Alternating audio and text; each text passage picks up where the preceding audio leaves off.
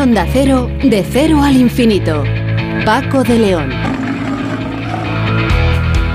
Señores, señores, muy buenas madrugadas y bienvenidos a esta cita semanal que mantenemos aquí en Onda Cero, en este programa diferente para gente curiosa en el que nos gusta hablar de aquellos temas que más nos interesan. En esta eh, semana, en este último suspiro ya del año 22, 2022, que poco a poco empieza ya a decirnos adiós. Hoy vamos a recordar algunas de las mejores, eh, más interesantes entrevistas que hemos tenido a lo largo de los últimos meses. Y por supuesto tendremos también la ocasión de disfrutar de nuestro adorno favorito, que es la, la música. Y con ella precisamente empezamos con un clásico de los secretos.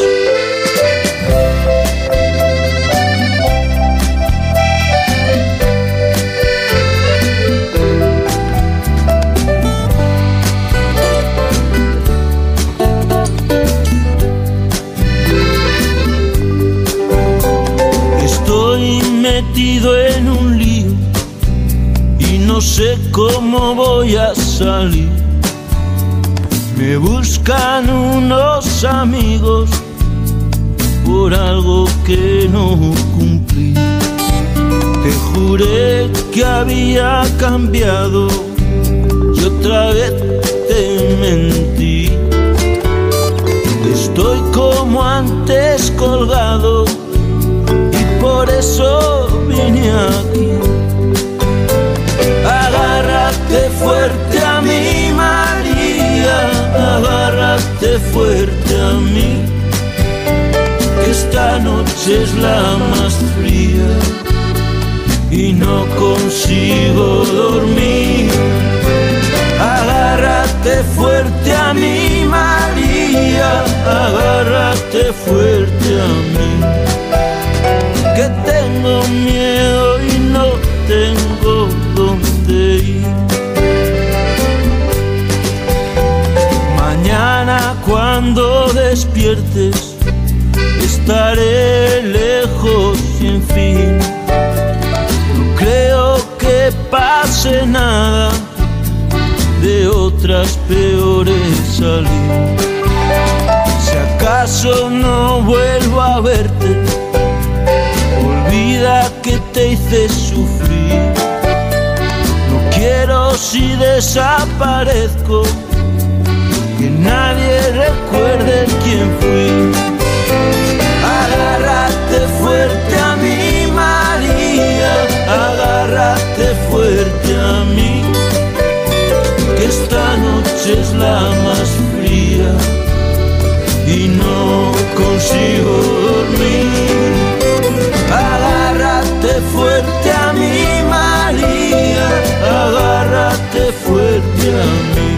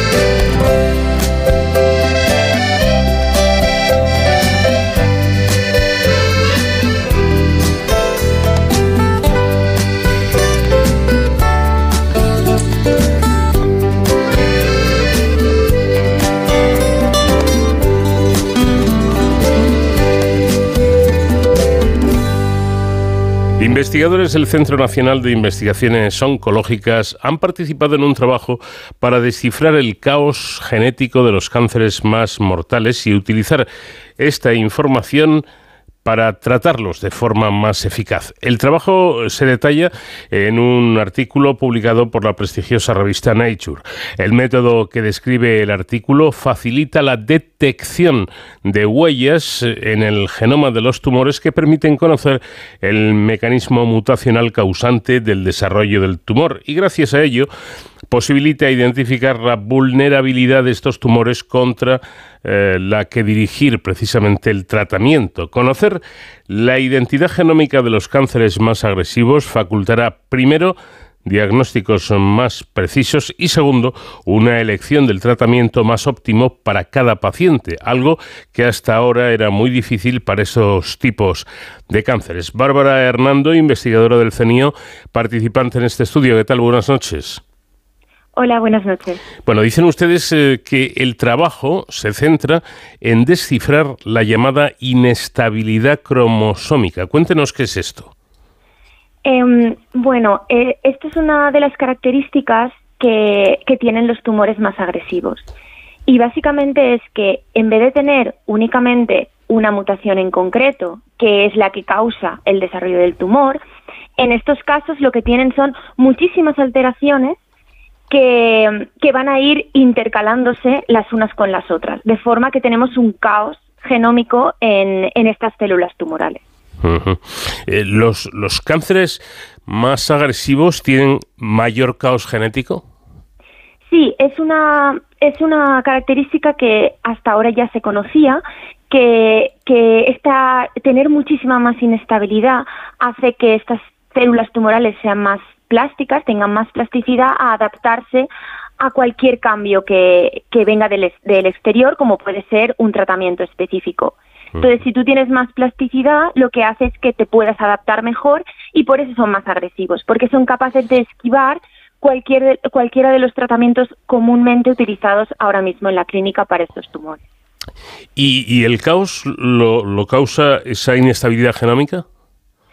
A ver, nosotros lo que, lo que estamos intentando averiguar es cuál es esa causa, porque la mm. inestabilidad cromosómica o genómica es la consecuencia a, a un mecanismo que funciona de forma alterada en estos tumores y que lo que nosotros vemos a la hora de analizarlos es que hay mucho caos. Pero ¿realmente es la causa o es la, es la consecuencia? Claro. Entonces, eso es lo que intentamos buscar, ¿no? ¿Cuál es el mecanismo que deriva en esa gran alteración eh, genómica de los tumores? Porque en principio podrían ser cualquiera de las dos cosas o causas, ¿no? Claro, hasta ahora eh, lo que se ha intentado, o sea, lo que se ha hecho es veo inestabilidad genómica y entonces lo clasifico a ese tumor como inestable o no inestable. Y según esa característica, le doy un tratamiento u otro, pero de forma es como que todos están metidos en el mismo saco. Pero sí que es cierto que, que hay muchos estudios que nos indican que hay diferentes causas o diferentes mecanismos que pueden estar defectuosos y que dar una inestabilidad genómica. Entonces, si conseguimos saber cuál es el origen específico o el mecanismo específico que está causando esa inestabilidad, vamos a ser mucho más eficientes a la hora de elegir un tratamiento. Y no todos los pacientes van a estar en el mismo saco. Y podríamos eh, decir, Bárbara, que eh, todo esto se debe a un defecto de la propia célula cancerosa. Sí, normalmente siempre está asociado eh, cualquier desarrollo del tumor a un defecto que, tenemos en, las células. Al principio las células son normales y van acumulando a lo largo de la vida unas, unas alteraciones, que es lo que depende si esa alteración es importante para el mecanismo mm, habitual de la célula, es lo que luego deriva a un tumor, ¿no? Entonces, simplemente por el hecho de, respirar, de vivir, de, estar expuestos al ambiente, hace que vayamos acumulando mutaciones. Pero si esas mutaciones se acumulan en mecanismos que lo que hacen es intentar proteger tu célula y esos mecanismos protectores ya no funcionan, es cuando se acumulan muchísimas más mutaciones y esas alteraciones empiezan a ser caóticas y a acumular a un nivel eh, que es lo que deriva en una célula tumoral. Mm. Bueno, ahora cuando se detecta un, tumor, el diagnóstico clínico, eh, digamos que se limita a señalar si, si este tumor tiene alta o baja inestabilidad cromosómica, pero no entra a analizar ni el alcance ni las causas de esa inestabilidad genómica. Y eso es precisamente lo que a partir de ahora permite hacer el trabajo realizado por ustedes, si no he entendido mal. Sí, básicamente eso es lo que lo que hemos desarrollado. Es un método que lo que lo que consigue es descifrar los diferentes patrones que los diferentes mecanismos acumulan en eh, acumulan en en, en las células tumorales. Entonces, hasta ahora, como te he comentado, los clasificaban en alta inestabilidad o baja inestabilidad. Entonces, a los pacientes que tienen alta inestabilidad genómica, que son los cánceres más agresivos, como el de ovario, páncreas, algunos eh, tipos de, pulmón, lo que hacían es darles quimio, porque es una forma de, eh, de, intentar ser como una escopeta de feria, ¿no? De intentar eh, abarcar lo máximo posible para intentar cargarse todas las células tumorales. Pero en este caso, si nosotros podemos saber cuál es la causa y el mecanismo real que está creando esa inestabilidad, vamos a ser mucho más específicos y no vamos a ir contra todo, sino solo contra aquellas células que tienen deficiente ese mecanismo que está causando el tumor. Claro. Eh, bueno, además el, el, trabajo, según parece, va mucho más allá porque relaciona cada tipo diferente de inestabilidad cromosómica con las características que presenta la enfermedad en los pacientes oncológicos y de esta manera conocer en profundidad cada, cada tumor en concreto, eh, que eh, esto lo, posibilitará eh, tanto la mejora del diagnóstico y como que éste sea mucho más preciso, ¿no? Como comentábamos al principio. Claro, claro. Al final lo que intentamos es trasladar la medicina de precisión o la medicina personalizada que hasta ahora se está pudiendo hacer en algunos tumores que están definidos por una mutación en concreto, intentar a, extenderla a un 80% de los tumores que tienen esta inestabilidad cromosómica y que hasta ahora no éramos capaces de personalizar su tratamiento o personalizar su diagnóstico incluso. Mm. Entonces, ese es el, fundamental eh, avance de, de, este trabajo, ¿no? Intentar extender la medicina personalizada a un mayor porcentaje de pacientes eh, con tumores agresivos. Mm. Bueno, en la actualidad el tratamiento más avanzado para el cáncer se basa en la llamada medicina de precisión, que precisamente permite elegir la terapia de forma ajustada a las características genéticas y moleculares del tumor que tenga cada paciente. Em, ¿Cuál es la diferencia? Es decir, este, este, este trabajo de ustedes, ¿en qué se diferencia? Bueno, nosotros lo que intentamos hasta ahora, la, mm, la medicina de precisión se utiliza en, en, pacientes que tienen una mutación concreta. Mm. Por ejemplo, hay un porcentaje muy elevado de, bueno, el casi el 90% de los melanomas que tienen una mutación en un gen que se llama BRAF. Entonces, si tú encuentras esa mutación, le das un tratamiento que va contra ese gen y contra esa mutación. ¿Qué pasa? Que en los tumores muy agresivos tú tienes muchísimas alteraciones. Entonces, al final la lista de terapias que te salen eh, posibles son pues 10, 15, porque hay muchísimas alteraciones. ¿Qué pasa? Que es muy, eh, al, clínico al final no le ayudas a elegir un tratamiento. De forma que utilizando nuestra herramienta lo que conseguimos es ver cuál es el mecanismo específico que, está alterado, que puede haber muchísimas mutaciones puntuales, pero que al final están todas eh, englobadas en un mismo mecanismo para buscar un tratamiento que bloquee ese mecanismo que está, que está provocando la evolución del tumor. Bueno, además, según, y esto, esto me parece, eh, bueno, por lo menos desde fuera, es muy llamativo, según uno de los directores del estudio, estos biomarcadores pueden incluso prever la eficacia que van a tener las terapias sobre un tumor concreto. Es decir, antes de aplicar eh, la terapia ya sabemos eh, hasta dónde va a llegar esa terapia. Claro, a ver, en una parte del trabajo, porque nosotros en, en, principio la primera parte del trabajo es desarrollar este método, pero luego en otra parte del trabajo lo que hicimos fue aplicar estos biomarcadores en datos eh, retrospectivos de estudios, o sea, quiere decir datos que ya están en la clínica, que son de pacientes que han pasado por, por un proceso de tratamiento, para ver si con estos marcadores podíamos predecir si iban a responder bien o mal a un tratamiento específico. Y resulta que tenemos eh, resultados esperanzadores, ¿no?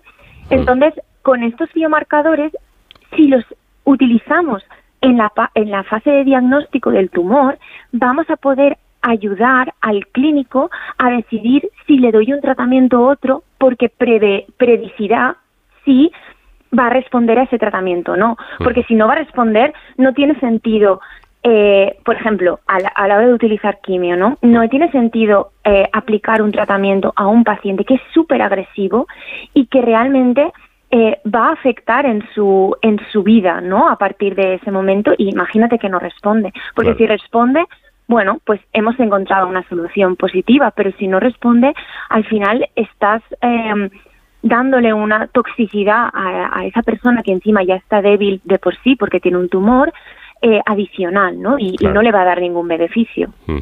Bueno, los datos son sorprendentes en este estudio porque para obtener estos patrones de los diferentes caos genómicos, ustedes han analizado la inestabilidad cromosómica de 7.880 muestras de tumores, 7.880 muestras de tumores de 33 tipos de cáncer diferente.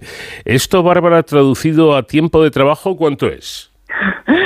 Bueno, a ver, sí que llevamos bastante tiempo detrás de, este proyecto, ¿no? Yo me incorporé hace un año y casi medio al CENIO y mm, cuando yo llegué al CENIO el, el método en sí estaba eh, desarrollado en una como en una proof of concept, ¿no? Eh, teníamos el método desarrollado en, en unos cuantos eh, muestras tumorales, pero faltaba extenderlo.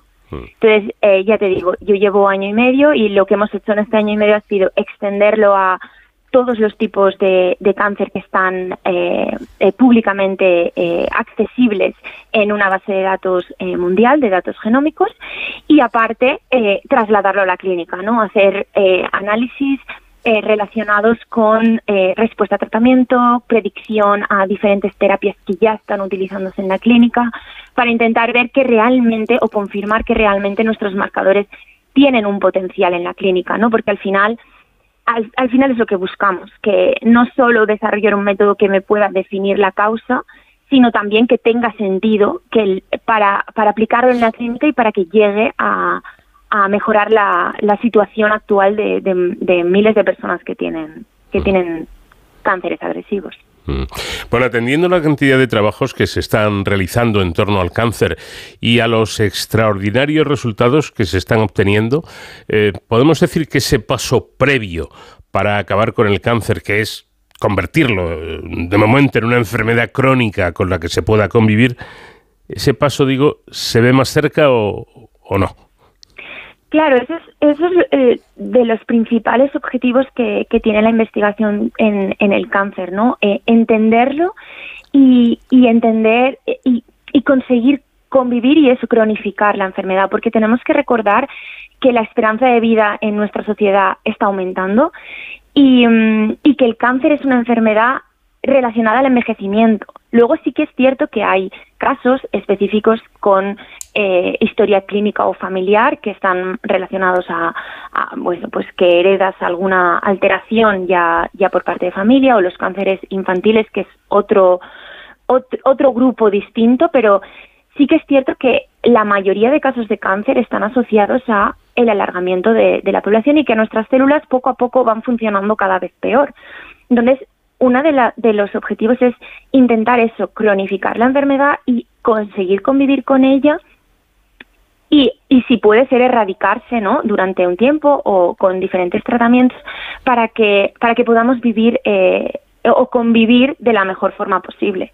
Yo lo que lo que sí que veo muy lejos es el desaparecer, el que desaparezca, ¿no? La palabra la palabra cáncer, que al final es una enfermedad que, que está está ahí y que tenemos que intentar luchar porque porque prevenirla, ¿no? E intentar, yo creo que los esfuerzos ahora tienen que ir en, en prevenir la aparición de la enfermedad más que en apaliar eh, el que ya haya aparecido y, las consecuencias que conlleva.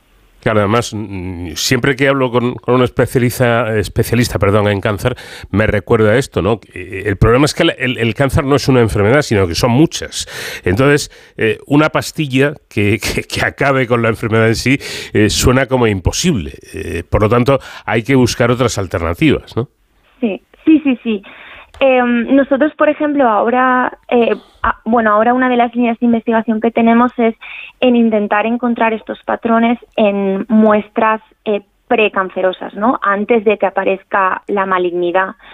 Y por, porque, por ejemplo, se hacen muchos screenings de prevención, como pueden ser en, el cáncer, bueno, en, la colonoscopia o, o análisis eh, de la zona de la faringe y que se cogen lesiones preiniciales en las que normalmente se hace una biopsia y se mira, bueno, puede ser, tiene mala pinta o tiene buena pinta, pues intentar incorporar ahí un análisis eh, genómico, ¿no? De, para intentar ver o prever que esa lesión vaya a derivar en, en algo mucho más grave. Intentar eso. Yo creo que las herramientas tienen que ir en prevención a una aparición de, de una enfermedad realmente severa.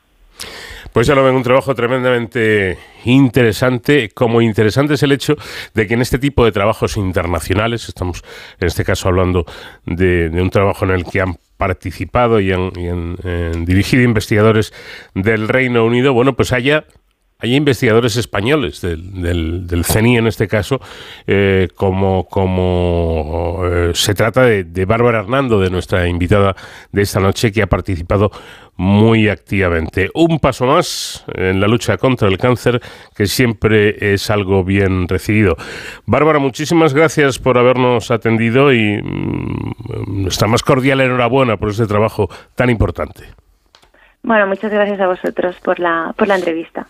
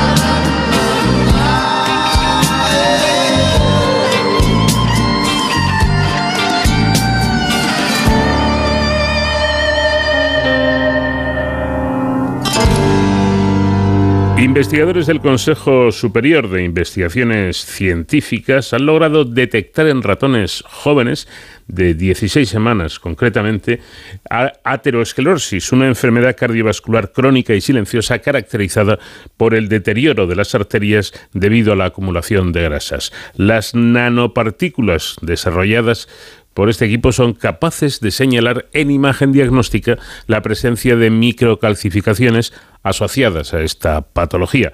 El trabajo también implica la posibilidad de hacer un seguimiento de estas microcalcificaciones y por lo tanto de conocer su evolución. Fernando Herraz es investigador del CSIC en el Instituto de Química Médica. ¿Qué tal Fernando? Buenas noches. Hola, ¿qué tal? Buenas noches. Bueno, por aquello de centrarnos, tengo entendido que los términos ateroesclerosis, que ya habrá algún oyente que habrá pensado este ha metido la pata, no. Los términos ateroesclerosis y arterioesclerosis se usan muchas veces de manera indistinta, pero no son exactamente lo mismo, ¿no? Corrígeme si me equivoco, tengo entendido que la ateroesclerosis es un tipo específico de arterioesclerosis. Sí, eh, si, nos ponemos así puntillosos, sí que se encuentra esa, esa diferencia, pero en, términos generales al final se termina utilizando indistintamente. Yo, de hecho suelo utilizar a veces de forma incorrecta más aterosclerosis, pero un poco por, por, defecto de utilizarlo siempre en inglés, que se utiliza más aterosclerosis, entonces ya haces la traducción. Pero bueno, para entenderlos y, a efectos del trabajo que hemos publicado, viene a ser lo mismo. Bueno, en cualquier caso, eh, yo creo que todos sabemos algo acerca de esta patología, eh, nos suena, podemos conocer eh, detalles, pero ¿cómo es la enfermedad y qué la provoca? Bueno, pues eh, esa es una, es una buena pregunta porque se sabe mucho, pero se desconoce mucho. de, la aterosclerosis hay muchos grupos trabajando para, para intentar encontrar pues, las bases moleculares que originan una cascada de procesos que lo que lo termina produciendo es un engrosamiento de la pared de las arterias por, la acumulación de, sustancias, el colesterol que todos conocemos y muchas muchas sustancias más. Eh, el problema con la aterosclerosis es, que es una enfermedad crónica y que es silenciosa, que, mm. que no sabes que, que, la tienes hasta que suele ser demasiado tarde. Es decir, la primera manifestación clara de que puedes tener aterosclerosis es un infarto, un ictus, es decir, cuando ya el problema es muy serio y acabas, acabas en urgencias. Entonces, el tratar de saber si tienes esa, esa patología silenciosa antes de que provoque un efecto clínico, pues es en lo que estamos trabajando muchos grupos, pues precisamente para eso, para intentar adelantarnos a, la manifestación clínica de, de, la enfermedad. Claro, es una enfermedad puñetera, ¿no? Porque no te avisa, pues no sé, que te duele un poquito el dedo meñique, ¿no? Te avisa dándote un infarto o un ictus. Claro, claro, eh, no, no, no es algo, pues otras enfermedades, empiezas con una pequeña molestia que va creciendo y eso te puede permitir, o no, pero te puede permitir eh, tomar medidas eh, con antelación. Sin embargo, la aterosclerosis, como no, no te enteras, que decir, y de hecho muchas, muchas, muchas personas, hay estudios clínicos que lo, que lo están demostrando, que tienen la aterosclerosis, viven toda la vida con ella y no les pasa nada, no tienen ni un infarto ni nada. Es, esa es otra línea de investigación también muy importante el, saber por qué en algunos casos una placa de aterosclerosis provoca un infarto, por ejemplo, y en otros casos pues está ahí, vives con ella toda la vida sin, sin enterarte. Dicen ustedes, y este, este dato es llamativo, ¿eh? es importante, que el 80% 80% de las patologías cardiovasculares están relacionadas con la aterosclerosis. Sí, son, son datos de, la European Heart Foundation y bueno y hay también de, otras de otras organizaciones a, nivel mundial y aproximadamente ese, esas son las cifras que se manejan y pero digamos que tiene tiene menos publicidad por decirlo de otra manera el cáncer que es terrible también el impacto que tiene en la sociedad pero todos estamos como mucho más concienciados que con temas como las enfermedades cardiovasculares o la aterosclerosis cuando en números globales el, número de muertes es mayor. Lo comentábamos antes, pero convendría incidir en, ello. Uno de los problemas de, esta enfermedad es que cuando, cuando avisa lo hace de forma eh, muy violenta y, significa, eh, Fernando, que ya ha dañado algún órgano. Claro, claro. Y, bueno, todos conocemos las, que las consecuencias cuando tienes un, infarto o un ictus, por hablar de las dos más, más conocidas, pues, pues suelen ser de, muy graves a fatales. Entonces, pues eso, e intentar encontrar métodos que se llaman no invasivos, métodos de, imagen como, como el que hemos desarrollado eh, nosotros eh, para ratones, como el que hemos desarrollado nosotros para ratones, eh, que de forma no invasiva te permita saber si tienes una acumulación, un engrosamiento en, alguna arteria, pues, pues es lo que se está intentando eh, llevar a la clínica para precisamente evitar esto y poder adelantarse, ya sea por cambios de hábitos de vida, por el mm, tratamiento farmacológico eh, en, cada caso sería una cosa u otra. Está claro, ¿no? Parece evidente que el diagnóstico temprano es fundamental y ahí efectivamente entran en juego estas nanopartículas que ustedes han desarrollado. ¿Cómo son? Eh, son nanopartículas eh, de óxido de hierro, que digamos son, son nanopartículas que en imagen por resonancia se llevan postulando desde hace muchísimo tiempo pero que por las características físico-químicas que tienen las partículas tradicionales, digamos, lo que produce en imagen por resonancia magnética es una señal, es un oscurecimiento de la imagen. Entonces tú tienes la típica imagen en resonancia que es son grises, es blanco y una imagen en blanco y negro, pues estas las partículas tradicionales que hacen es que la señal sea más oscura todavía. Entonces muchísimas veces es muy difícil saber si realmente ahí hay algo o no. Entonces para diagnóstico en clínica nunca han llegado a utilizarse porque no son realmente útiles, porque si estás en una urgencia, o aunque no sea una urgencia, pero si tienes que dedicarle tres horas a analizar una imagen para saber si hay señal o no, pues no es realmente útil. Entonces se dejaron de utilizar en clínica porque estuvieron aprobadas para, por la FDA durante bastante tiempo, pero se dejaron de utilizar porque no eran útiles, básicamente. Entonces lo que hemos intentado nosotros con este trabajo es que manteniendo las, las buenas propiedades que tienen esas partículas en cuanto a toxicidad y bueno, otra serie de factores, pero que además sean útiles en, imagen. Entonces, para eso, como las hemos sintetizado, produce señal en dos tipos de técnicas, en resonancia, pero con una señal brillante, una señal luminosa, digamos, y al mismo tiempo en PET, en imagen por tomografía de emisión de positrones, que también es una señal brillante. Entonces, digamos que con estas partículas nuestras, si te ponen una imagen delante, no, no tengo que ir con una flecha y decirte, mira, aquí tienes que mirar dónde están las partículas. Es obvio dónde están.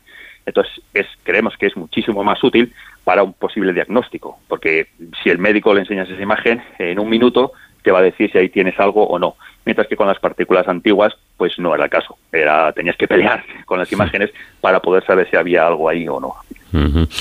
Eh, ¿Estas nanopartículas se inoculan, se inyectan? ¿Cómo, cómo se hace? Sí, se inyectan de forma intravenosa eh, y nada, se distribuyen por el organismo se acumulan, eh, bueno, porque les, unimos en la superficie, en este caso concreto, en la superficie llevan una molécula que lo que hace es unirse a las microcalcificaciones, porque uno de los primeros pasos en la formación de la placa de aterosclerosis es que se forman pequeños, pequeños cristales microscópicos de sales de calcio, sobre todo hidroxiapatita, y es un marcador, se cree que es un marcador de, de una placa proclive a romperse, entonces estas partículas se unen específicamente allí donde hay esos cristalitos. Además también se acumulan, claro, en, los órganos de secreción, que en este caso, en el caso de estas partículas es, en el hígado. Eh, por lo tanto, me da la sensación de lo que de que lo que han hecho ustedes con, con, estas nanopartículas es facilitarle bastante, facilitarles bastante las cosas a los clínicos, no a los médicos. Esa es la idea. A mí siempre me gusta resaltar porque muchas veces ves por ahí noticias que parece que ya han curado la enfermedad X y luego vas a ver la noticia y es en ratones. Entonces lo que hay que dejar muy claro es que todos estos resultados son en ratones y funcionan muy bien, pero luego eso evidentemente hay que llevarlo a humanos y ahí el salto, el salto es importante. Entonces estos son los primeros pasos para efectivamente, si todo sigue como debe, facilitar la vida a los clínicos. Claro, em, eh, eh, no sé, supondría, o, no sé qué supondría aplicar esta técnica en humanos, pero casi lo has dicho, ¿no? Sería algo sensacional. Eh, para el diagnóstico, bueno, pues sería un gran invento sobre todo, decir, sobre todo, por ejemplo, pensando en personas de riesgo, porque evidentemente, ah, y, si nos imaginamos que esto es aprobado para humanos, no, no es plan de ponerse inyectar partículas a toda la población, pero sí a personas de riesgo, no sé, diabéticos, personas con obesidad, eh, fumadores, eh, gente que tiene, que se sabe que tiene muchísimo más riesgo de tener problemas debido a la, a la aterosclerosis, de tener problemas cardiovasculares en general, pues podría ser una forma de monitorizar cómo está el desarrollo de esa placa. Eso es algo que ya se hace ahora, pero con marcadores menos específicos, con, moléculas que también se dan señal a la imagen, pero que no son específicas, digamos, de la placa de aterosclerosis. Lo que hemos conseguido con estas partículas son es muy buena señal en imagen y de forma específica para aterosclerosis. Entonces, solo, entre comillas, solo nos falta llevarlo a humanos. ¿Y ese solo está lejos todavía? Sí, sí, sí, está lejos, sí. Está lejos porque primero Lo que estamos haciendo ahora es probarlo en cerdos, porque los cerdos son un modelo de aterosclerosis que eh, desarrollar una placa de aterosclerosis es prácticamente igual que, la humana, mm. mientras que en la, de ratón hay alguna diferencia, la de cerdo es prácticamente la misma. Además, también una cuestión importante es el tamaño. El, peso de los cerdos que utilizamos, por ejemplo, son unos 70 kilos, o sea, son un humano, básicamente, y eso a nivel de, de la cantidad de señal que obtienes, de cuántas, de cuántas partículas tienes que utilizar, pues todo se escala, lógicamente. Entonces, si en cerdo funciona, ya el siguiente paso, y bueno, la toxicidad, no tiene toxicidad y todo eso, eso ya lo estamos demostrando, el siguiente paso sería pasar a pasar a humanos, pero evidentemente es una carrera de larga distancia. Tiempo, tiempo al tiempo, efectivamente. Bueno, pero los primeros pasos se están dando y parece que van por la senda adecuada. Em, lo has dicho de pasada, pero yo quisiera incidir en esto, ¿eh? porque observar ratones eh, mayores, eh, se nota la señal que es menor debido al cambio de dichas microcalcificaciones. Es decir, que no solo han conseguido un diagnóstico precoz y no invasivo, sino que también eh, han conseguido una caracterización de cómo está la placa de aterosclerosis en ese momento. Claro, sí, porque esas según comienza la formación de las clasificaciones, comienza con lo que se conoce como microcalcificaciones, entonces tienes pequeñas particulitas de, micrómetros de hidroxiapatita. Se cree que en ese estadio eh, contribuyen a que la placa sea menos estable. Si la placa sigue evolucionando, esas calcificaciones crecen, se convierten en macrocalcificaciones y entonces cambia su, su rol, digamos, contribuyen a que la placa sea estable. Entonces, mm, es, es un componente de la placa que depende en qué estadios de la placa actúa de una manera u otra. Por ejemplo, cuando la placa de aterosclerosis está muy, muy avanzada, las calcificaciones son tan grandes que se pueden ver en imagen, en, en un escáner eh, normal, digamos, se pueden ver directamente las calcificaciones. Pero cuando estás ya en esta situación, la placa ya ha avanzado muchísimo. O bien la placa está muerta, digamos, no avanza y ahí se va a quedar para toda la vida, o ya has tenido el, el proceso clínico. Lo que estamos viendo nosotros es en estadios muchísimo más tempranos. Se puede ver literatura en la que eh, diagnostican la placa en ratones que a lo mejor tienen 40, 50 semanas y nosotros lo estamos viendo con ratones de 16 semanas, es decir, cuando la placa es incipiente, se puede ver, de hecho lo demostramos por histología, que tiene una cantidad de, placa de aterosclerosis mínima y aún así hemos conseguido ver la, ver la imagen. Bueno, al hablar de placas en arterias, pensamos por lo menos desde, desde fuera, los que no somos investigadores ni médicos, que el colesterol eh, es responsable, ¿no? Pensamos en, en la dieta, aparte de que hay otros, otros componentes, pero en este caso se trata de, ratones. ¿También los ratones llevan una mala alimentación o, están siendo inducidos para que tengan un poquito de colesterol? Bueno, en, este caso, digamos que nosotros le damos las hamburguesas. Son, son ratones modificados genéticamente, son, son proclives a desarrollar la aterosclerosis, pero si no les das una dieta rica en grasa, que es lo que le damos, una dieta con una cantidad muy grande de colesterol, gracias a esa dieta desarrollan la placa. Si no le diéramos la dieta, no habría placa. Así que eso, necesitas un poco mm, casi como los humanos, necesitas un factor genético y además una dieta que, te ayude a desarrollar la placa. Pues sí quería yo llegar, ¿no? Porque que hay que cuidar la dieta está claro, es evidente, no solo para, para la aterosclerosis, sino para todo en general, para, para el buen funcionamiento de nuestro cuerpo pero hay o puede haber efectivamente una, predisposición genética en algunos individuos para que esta sustancia aumente sus valores eh, de manera normal o exagerada? Bueno, ahí, ahí ya me salgo, me salgo de mi campo, que yo, yo de lo que sé hablar con seguridad es de, nanopartículas de la imagen, pero mm. por lo que por lo que puedo leer o por lo que por lo que sé el tema, creo que sí. creo que hay una disposición, puede haber una disposición genética a, pues, a tener un colesterol más alto o a tener más problemas, más problemas cardiovasculares. Creo, creo, y puedo, puedo equivocarme, pero creo que eso está, eso está demostrado. Eh, el siguiente paso, ¿cuál será después de, estos trabajos en ratones jóvenes? Eh, ¿qué, piensan pues, hacer? Pues eso, continuar con, con, modelos animales más grandes, como, como el cerdo, y centrarnos mucho en la toxicidad. Sabemos que son partículas que no son tóxicas, pero demostrarlo pues con mayor número de ensayos, mayores modelos, que te, nos pudieran permitir en un futuro pues ir a una agencia reguladora y decirle, mira, tenemos esto que funciona bien y no es tóxico, a probarlo para humanos. Pero eso, eso eh, en unos años, sí, todo va No, no, encima, encima no les vamos a meter prisa, ¿no? Porque hay que ver qué cosas hacen ustedes. ¿eh? Yo sigo, si se permite la expresión, eh, alucinando cada vez que hablo con, con investigadores como, como usted, Fernando, porque claro, eh, lo explican también que parece una cosa sencilla, pero esto debe ser complicadísimo, ¿no?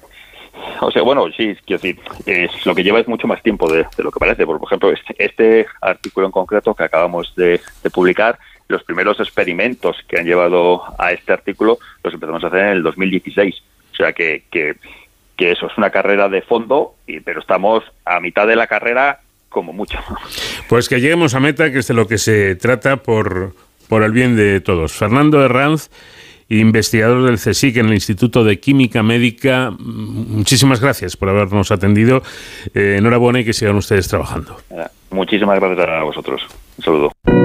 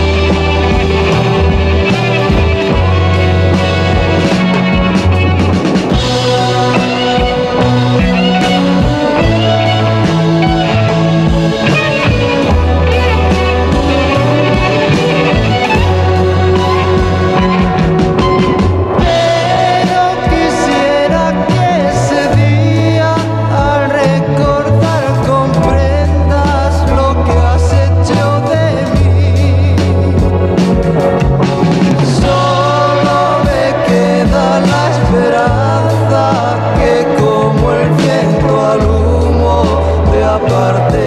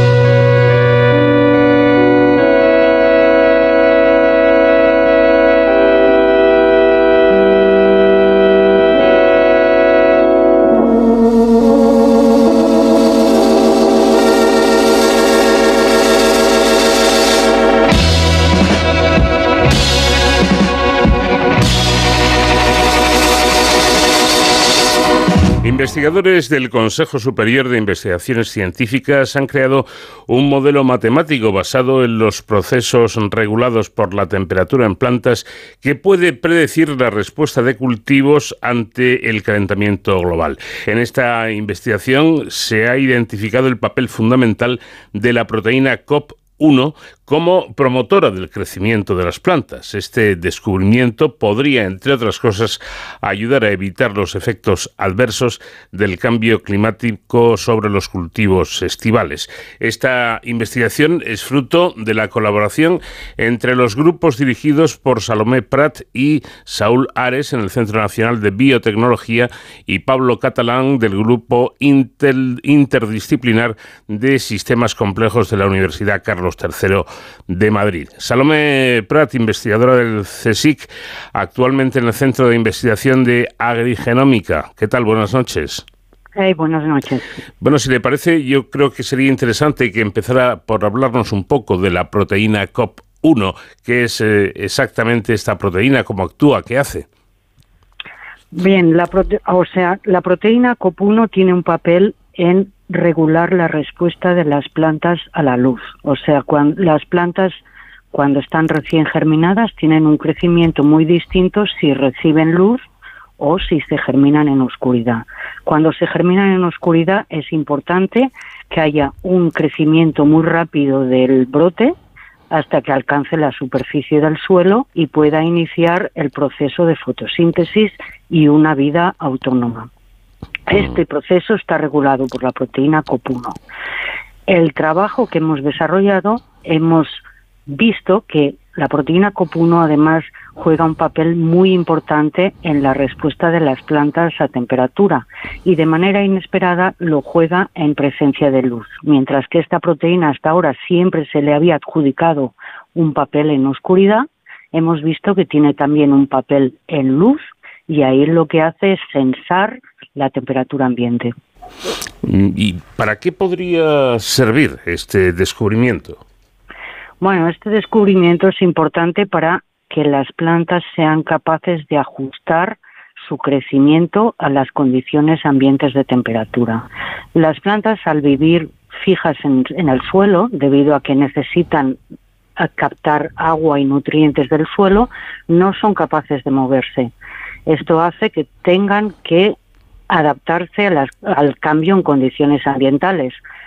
Esto no lo hacen solo resistiendo esas condiciones ambientales, sino que son capaces de avanzarlas, son capaces de medir a lo largo de cómo varían la longitud del día, prever que se acerca el invierno o se acerca el verano y ajustar su crecimiento. Mm. Entonces, eh, esto es un problema porque con el cambio el calentamiento global está desajustando este sistema tan fino de control.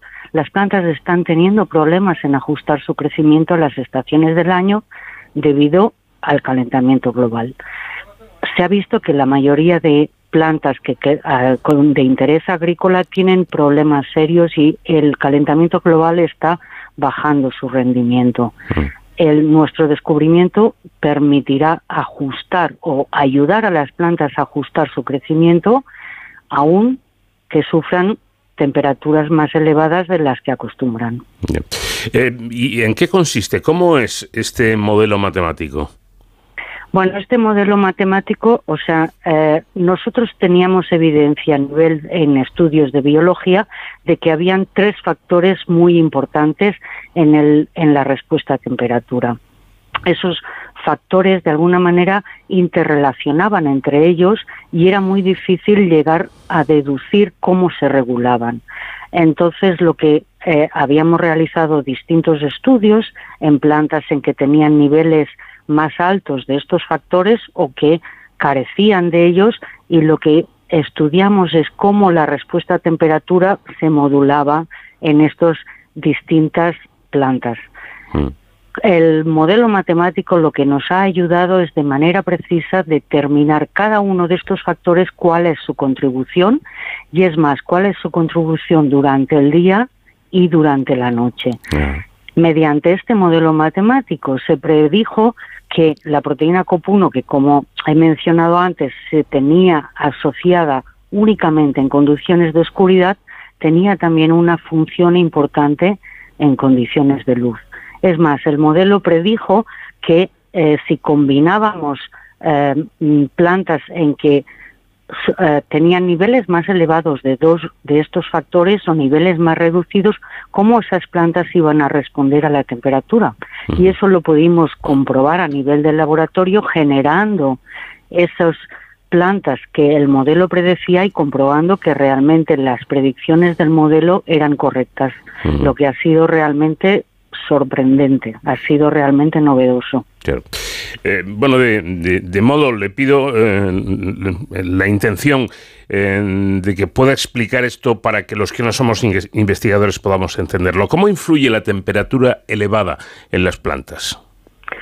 Bien, las plantas mm, se ajustan a su medio ambiente porque son capaces de medir eh, la longitud del día. La longitud del día es, uno de los factores que varía a lo, largo del año de forma precisa. Eh, para ello usan como una batería de receptores de luz. esos receptores son capaces, les dan información de cómo están transcurriendo las estaciones del año. Sin embargo, se ha visto que estos receptores son también sensores de temperatura y en ese aspecto al aumentar la temperatura mm, mm, paulatinamente, cosa que para la que las plantas no estaban preparadas, está descompensando ese sistema de regulación. Entonces, eh, es muy importante entender cómo ocurre esa regulación, cómo interaccionan los factores luz y temperatura en inducir esta respuesta para que podamos seleccionar plantas que toleran mejor ese ambiente, esa temperatura ambiente elevada eh, que estamos teniendo con el cambio climático. Bueno, y ustedes eh, indican eh, que formas más activas de esta proteína de COP1 mejora la tolerancia al cambio climático, ¿no? Sí, de hecho, se había visto que cambios en los factores, en los fotorreceptores, en los que sensan luz, ya ayudan a la planta a ajustarse a, temperaturas elevadas. Pero esos factores tienen un, inconveniente, que es que además regulan el tiempo de floración. Si las plantas empiezan a florecer antes de tiempo, eh, pueden sufrir de pronto cambios rápidos en eh, si es cerca del invierno, de que haya una bajada de temperatura y eso afecta la producción del, de los cultivos porque pueden esos frutos pueden congelarse y entonces no tendremos una buena productividad. La ventaja de la proteína COP1 es que regula la respuesta a la temperatura pero no regula el proceso de floración, de tal manera que la planta sigue floreciendo a su tiempo adecuado, pero además es capaz de reaccionar de forma adecuada si sufre temperaturas demasiado elevadas a un tiempo mm, prematuro, o sea, una época del año en que no se supone que deban tener esas temperaturas. Bueno, vamos a entrar en un campo desconocido para, para la mayoría de nuestros oyentes y para mí mismo. Explíquenos qué es el hipocótilo el hipocótilo es el tallo de las plantas. Normalmente eh, en la semilla tenemos una pequeña planta en miniatura. Esa planta tiene unas hojas que se llaman hojas embrionarias que reciben el nombre de cotiledones y el hipocotilo es el tallo embrionario, o sea, es el tallo de la planta que eh, mm, está preformado en la semilla y ese recibe el nombre de hipocotilo. Sin embargo, una diferencia muy grande entre plantas y animales es que las plantas desarrollan órganos a lo largo de toda su vida. Tienen meristemos activos, o sea, células indiferenciadas activas que son capaces de desarrollar nuevos órganos, nuevas hojas a lo largo de toda la vida, mientras que en animales todos los órganos están preformados en el embrión, o sea. Y bueno, en definitiva, ustedes simularon un crecimiento de este tallo del hipocótilo. ¿Y qué observaron? Eh, no, o sea, nosotros en principio mm, lo que hicimos es a nivel experimental estudiar el crecimiento del hipocótilo en respuesta a distintas longitudes del día y a distintas temperaturas, en distintas variedades de plantas. Eso nos permitió ver que eh, habían eh, tres factores principales que regulaban esta respuesta. al aplicar matemáticas a estas medidas nos permitió estudiar cómo estos factores interaccionaban entre ellos y cómo eran importantes para promover o frenar la respuesta de elongación del hipocotilo en respuesta a esta temperatura. Esto permitió ver eh, em, regulaciones totalmente inesperadas o totalmente nuevas y de esta manera hemos podido mm, definir la, el, la red de regulación a temperatura que hasta ese momento se desconocía. Bueno, me imagino que este descubrimiento no va a terminar con todos los problemas que plantea el cambio climático, que son muchos, pero mm, tiene pinta de ser una herramienta de mucha utilidad en esta lucha, ¿no? Nosotros esperamos que sea una herramienta central, porque eh, es cierto que en, cultivos estivales es muy difícil de prever, o hasta ahora era difícil de prever cómo era la respuesta a temperatura debido a que la luz y la temperatura tienen en, en el crecimiento del hipocotilo eh, inducen respuestas totalmente contrapuestas. Saber cuál de estas respuestas es, es dominante era difícil de eh, predecir. El modelo matemático ayuda a predecirlo de forma muy ajustada y de esta manera lo que creemos es que sí podemos usar lo que el modelo matemático nos dice para mm, seleccionar variedades, sobre todo en variedades en cultivos que, que son propios del verano, que sean capaces de tolerar mejor la temperatura. Em, eh, todo esto del cambio climático va a hacer necesario plantear cuestiones novedosas como, como esta para evitar un, deterioro muy, muy importante de nuestro ecosistema? Bueno, el cambio climático está afectando ya la distribución en, en, el planeta de, variedades silvestres y tiene un impacto muy fuerte en la productividad de plantas. Es especialmente un problema grave en nuestro entorno, en el entorno mediterráneo. El entorno mediterráneo es especialmente susceptible al cambio climático porque notamos en nuestro entorno este cambio de temperatura de forma mucho más importante que en latitudes más al norte. Lo hemos visto eh, justo este verano. Hemos tenido un verano súper caluroso con un ha empezado a hacer calor muy, muy pronto. Esto va a tener un impacto en nuestro país muy grande, sobre todo teniendo en cuenta que nuestra economía se basa en un porcentaje muy importante en la agricultura. de tal manera que creo que es importante mm, eh, que seamos conscientes de que es muy importante para nuestro país entender investigar sobre esta respuesta, o sea, realmente eh, mm, utilizar el conocimiento que se ha adquirido ya en cómo las plantas responden a temperatura para empezar a seleccionar plantas que toleren mejor este, eh, estas elevadas temperaturas que, están ocurriendo de forma prematura en meses en que hasta ahora no eran tan calurosos. Bueno, pues eh, esperemos que este, eh, este descubrimiento y, otras eh, investigaciones que vengan después sirvan porque lo del cambio climático es algo serio, algo que está ahí y algo que ya nos afecta a todos y también a nuestro entorno. Salome Prat, investigadora del CSIC, muchísimas gracias por habernos atendido y enhorabuena por este trabajo. Gracias a vosotros. Si acaso nuestro amor de nuevo fracasara, tú sabes que sería lo peor que nos pasara. Seguimos avanzando en esta cita semanal que mantenemos aquí en Onda Cero, en este programa diferente para gente curiosa que es de cero al infinito. Hoy, en edición especial, recordando las eh, entrevistas más interesantes.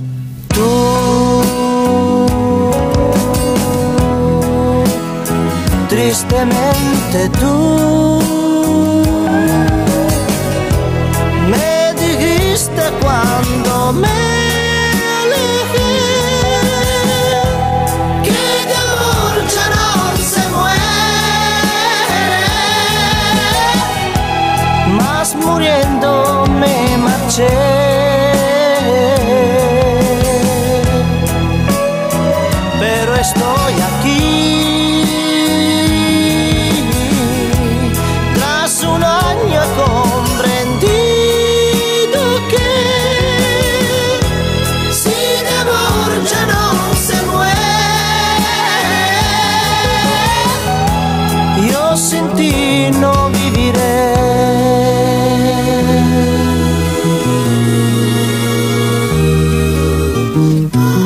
Abrázame también, no importa que nos vean. Si sabes que me hace tanto bien, quizás comprendas que se han de aprovechar todos los minutos. Después nos faltarán si no vivimos juntos. Tú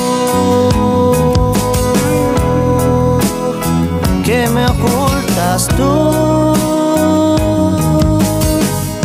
Si otro amor tuvieras, dilo aquí. ¿Cómo cuesta confesarlo? Pues te veo sonreír.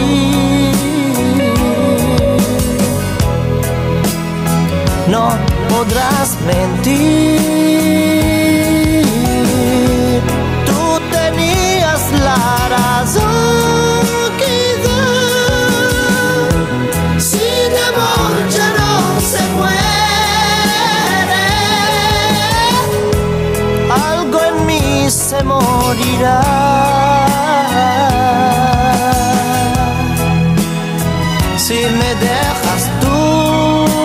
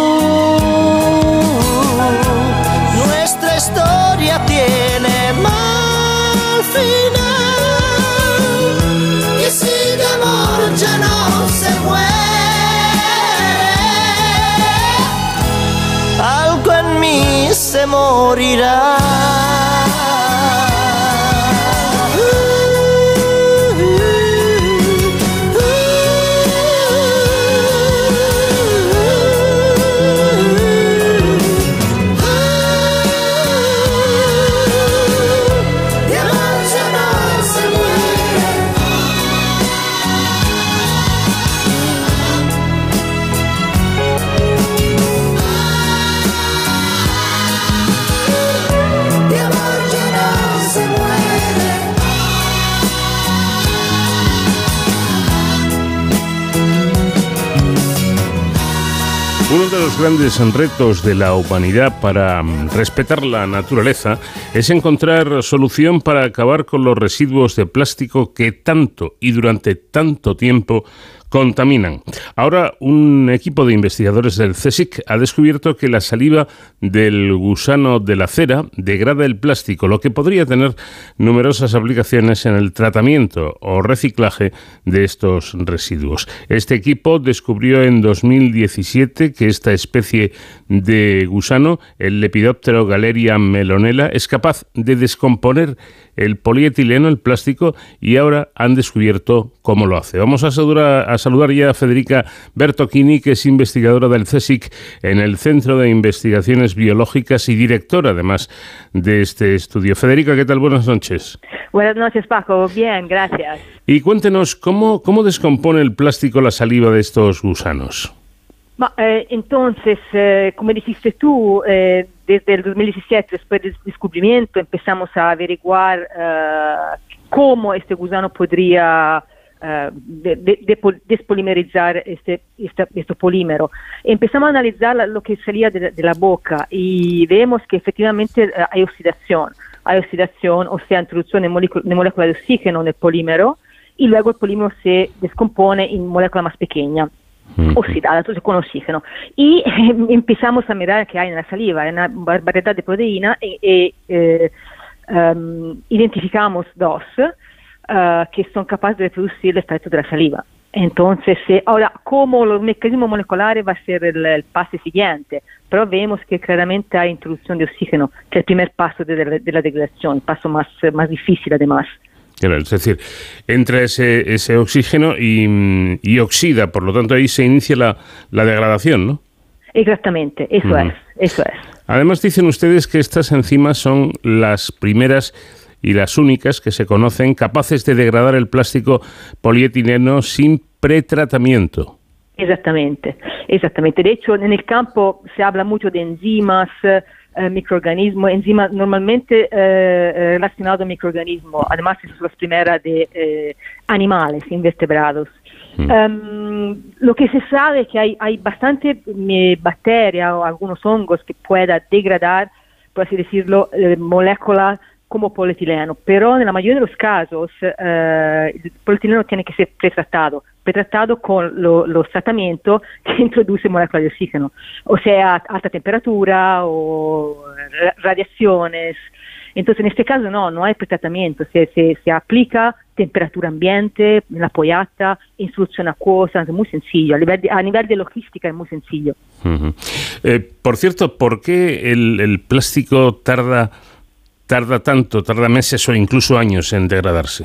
Eh, esa es una buena pregunta porque es un, un material eh, fantástico, es terrible, pero eh, effettivamente tiene una struttura chimica, hay, hay cien, cientos de miles de, de repeticiones de esta, de esta, pequeña molécula que se llama monómeros y, y están compactas, estructuras cristalinas y, y, evidentemente están hechas de manera que eh, material efectivamente muy bueno, muy difícil de, de, sustituir. De hecho, ese es el problema. Claro, eh, de ahí que, que, sea tan contaminante porque puede per permanecer, como decimos, años eh, pues en el mar, en, en, en, la naturaleza, en cualquier sitio. So, si mis datos son correctos, profesora, el polietileno es uno de los plásticos más resistentes y utilizados, junto al polipropileno y al poliestireno, integran el 70% ¿no? de la producción total sí, de plásticos. Sí, eso según datos de Plastics Europe, entonces vamos a, nosotros normalmente consulto esto, esto sitio internet de, o, o, o, reports de productores de plástico, así que vamos, vamos seguro. Más o menos esta es la cantidad. El, el polietileno parece que sea el 30%, y luego la, los otros dos. Mm. Eh, vamos alrededor del 70, mientras, por ejemplo, el, el PET, que es lo de la botella de plástico, y algunos envases, si no me equivoco, eh, no llega al 10%. Entonces, sí. eh, bastante diferencia a nivel de cantidad. Una proporción importante, es luego un, un, porcentaje muy importante. Parece ser que una de las áreas de investigación, eh, digamos, más prometedoras y con más eh, potencial es precisamente la degradación de plásticos utilizando medios biológicos. Este proceso que se conoce como biodegradación y que está asociado a microorganismos con bacterias y hongos, es decir, que tiene un, un, gran campo ¿no? para, para investigar.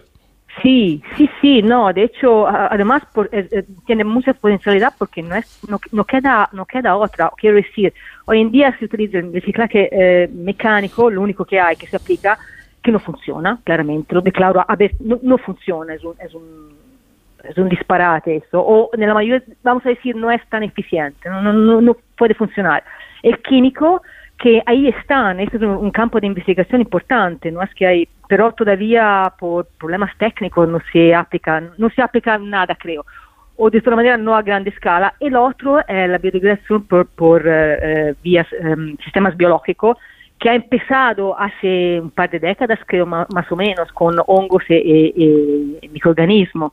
Eh, a esto con los insectos es un nicho bastante novedoso que empezó hace pocos años, entonces en, en eso estamos nosotros. Ahí están, precisamente. La saliva de estos gusanos, bueno, es capaz, como decimos, de degradar el plástico, pero me llama la atención que, eh, corríjame si, si, me equivoco, es en muy poco tiempo, en apenas una hora, ¿no? Unas horas, unas horas. plural, unas horas, porque sí. además consideramos que eh, io non, l'esperimento está hecho en la pollata con cantidad mínima, porque claramente hablamos de un gusano, no es un dinosaurio que puede mm. sacar litros. Entonces, con repetidas aplicaciones, un, unas horas, eh, hay oxidación, sí, sí, sí, sí. Eh, las enzimas también. Mm -hmm. pues es bastante novedoso. Claro. Eh, ¿Podríamos decir que estos gusanos utilizan el plástico directamente como alimento? No, assolutamente no. Io in esto sempre mi he opposto perché beh, concettualmente un gusano che pueda comer una molécula di carbonio e idrogeno solamente es un poco pobre come dieta. Además tenemos experimento que ve que sobreviven, pero de generación en generación, después de la segunda se, se son más pequeños, se reproducen mal y luego no se reproduce para nada. Entonces, eh, eh, yo, creo que no, además no soy la única que hace esa observación. Perdón. Mm. En la literatura está saliendo cosas que los gusanos le dan la dieta de plástico para ver si el intestino hay más bacteria que pueda digerirlo, pero honestamente eh, los gusanos que salen de ahí son bastante pobres. Yo creo que no, no, no, es, un efecto secundario de la capacidad de estos enzimas, no, no el hecho que se lo comen, no, se lo comen. Bueno, ustedes han estudiado con microscopía electrónica esta, esta saliva, díganos qué contiene. Proteínas, de hecho es muy limpia, no, no, no, no vemos bacterias, no vemos cuerpos extraños, eh, para hablar de manera un poco, un poco superficial, pero eh, contiene proteínas, contiene estos enzimas. Mm. En la mayoría, lo que vemos nosotros, luego no, lo que se puede identificar claramente. Bueno, si no me equivoco, están eh, ustedes en, estudio preliminar, pero intentando ir más allá, intentando imaginar, que a veces uno no lo puede evitar. Bueno, ¿cómo habría que actuar? ¿Cómo, cómo habría que recoger esa saliva? ¿O utilizaríamos directamente los, los gusanos? ¿Cómo es esto? No, yo eh, eh, el gusano no lo utilizaría nunca, no se puede imaginar algo de millones de gusanos disparados, además se deja microplástico seguro, no es que hay que aplicar enzimas una y otra vez, la idea es um, producirlo en gran escala. a, cara futuro me imagino, por ejemplo, litros de esto solución acuosa que se puede verter por encima de pilas de plástica o por ejemplo, kit pequeños de uso, de uso uh, casero. Cada uno tiene su kit uh, con cantidad de enzima y degrada su, su, su, basura de plástico. Por ejemplo, a cara futuro, eh, eso me lo imagino. Y eso es, yo me lo, ve, lo veo así. Es decir, que se utilizaría precisamente ese líquido, esa saliva. Eh, y claro, no, tanto, no tanto la saliva cuanto el, el, el enzima reproducido a escala industrial las enzimas eh, que produce esa saliva em, eh, a nivel industrial, ¿no? Pero eh, me parece muy interesante también lo que dice, que incluso para uso doméstico, ¿no? Porque en casa no sabemos qué hacer con, con, los plásticos a veces. Sí, no solo, más sobre todo ahora en las ciudades o pueblos más o menos grandes hay vertederos alrededor que se ocupan de eso, pero imaginamos una aldea un poco remota, un poco difícil de donde llegar, isla pequeña, islas pequeñas, entonces hay situaciones en las cuales quizás que un kit así vendría bien. Eh, ¿cómo, ¿Cómo llegan ustedes a la idea de, de, estudiar estos gusanos y concretamente la saliva de estos gusanos? ¿Cuál es la pista? ¿Cuál es la pista que tienen? Allora, la saliva en concreto es simplemente observando qué hace, porque lo que observamos al principio era que cuando producía la cocoon, eh, el capullo, eh, esta, esta, esta, sustancia en contacto con la plástica producía eh, partículas, entonces es, algo se descomponía. Entonces la idea quizás que de la boca sale algo uh, que puede hacer eso. Entonces desde ahí la saliva. El paso, el pase previo es porque los gusanos, beh, yo estaba buscando invertebrados que pudieran degradar plástico desde años, se ponía caracoles o lo que sea dentro bolsas de plástico mm. y, y, claramente si, sin ningún éxito. Pero eh, luego me, me, encontré eso por casualidad, porque soy apicultora de hobby y esta, estos gusanos, los gusanos de la cera, que viven en las colmenas y son una plaga, más o menos se considera como una plaga para los apicultores, porque arrasan los panales de la cera, se comen de todo. Y yo tenía mis colmenas en mi almacén, en un cuarto en mi casa, y con cera sin haber cascasamente. Prima, come, come lo, lo, para guardarlo durante l'inverno e primavera, para ponerlo nel campo, poi esso está plagado de estos gusanos. Puse una bolsa de plástico y a, poco tiempo empecé a ver, a agujeros y la idea fue, ok, vamos a analizarlo químicamente. ¿Están rotos solo mecánicamente o hay eh, algo de degradación química? Y así empezó toda la historia. Uh -huh. Bueno, esto, esto demuestra que la ciencia empíricamente está basada en la observación, ¿no? Totalmente, totalmente. Primero observar, luego hipótesis, comprobar la hipótesis. Así es. Es, muy sencillo, no, no hay eh, variaciones. Eh, por cierto, aquí antes hablábamos de, de si estos gusanos comían el plástico. Usted ha dicho claramente que no, pero en el caso de las de, de, las colmenas sí que comen la cera, ¿no? Come la cera, pero no solo esa.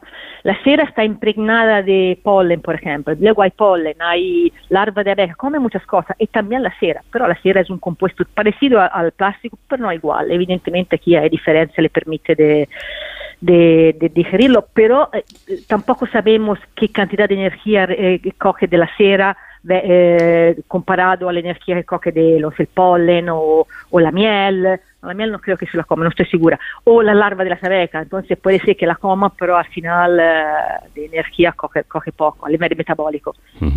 Bueno, por lo que veo, es un descubrimiento evidentemente importante y explicamos al principio que eh, la, degradación de, los plásticos sobrantes de residuos se ha convertido en un en un problema y esta puede ser la solución o una de las o una de las situaciones eh, una de las soluciones, perdón, pero eh, me da a mí la impresión de que todavía falta mucha investigación, ¿no? Eh, no lo sé, porque cuando no teníamos idea, ok, observación, el gusano puede hacerlo, ¿cómo puede hacerlo? Puede pasar años, pero ahora tenemos las enzimas y quizás que en la naturaleza habrá otra parecida. Ahora con eso se puede un poco más direccionada y nosotros estamos intentando de ahora de organizar para un piloto para ver si, para cuantificar, para optimizar, pero uh, creo que el, lo peor ha pasado, entonces hay, hay, necesidad de un esfuerzo económico ahora, claro, esto siempre, claro. pero mucho, mucho no, depende del esfuerzo económico, el esfuerzo económico es grande, quizás que los tiempos se reducen, como siempre, ¿no? Uh -huh. Cuanto más dinero y personal, menos tiempo. Sin duda alguna. Y por último, simplemente por casualidad, ¿cómo, cómo, son estos pichitos, estos gusanos? ¿Son grandes, son pequeños? Son entre 2 y 3 centímetros en el estado larval eh, final, vamos a decir. No son tan grandes, no, tampoco son tan bonitos. No sé, a alguien le gusta, yo prefiero los gusanos de la seda, por ejemplo, otras cosas. Claro. Pero bueno, aunque no tengan el mejor aspecto, parece ser que, insisto, eh, pueden ser muy beneficiosos. Pues eh, Federica, eh, Federica Bertocchini, investigadora del CSIC en el Centro de Investigaciones Biológicas y directora de este estudio, le agradezco mucho el, que nos haya atendido y, y explicado con gran acierto cómo es todo este proceso. Muchas gracias a vosotros.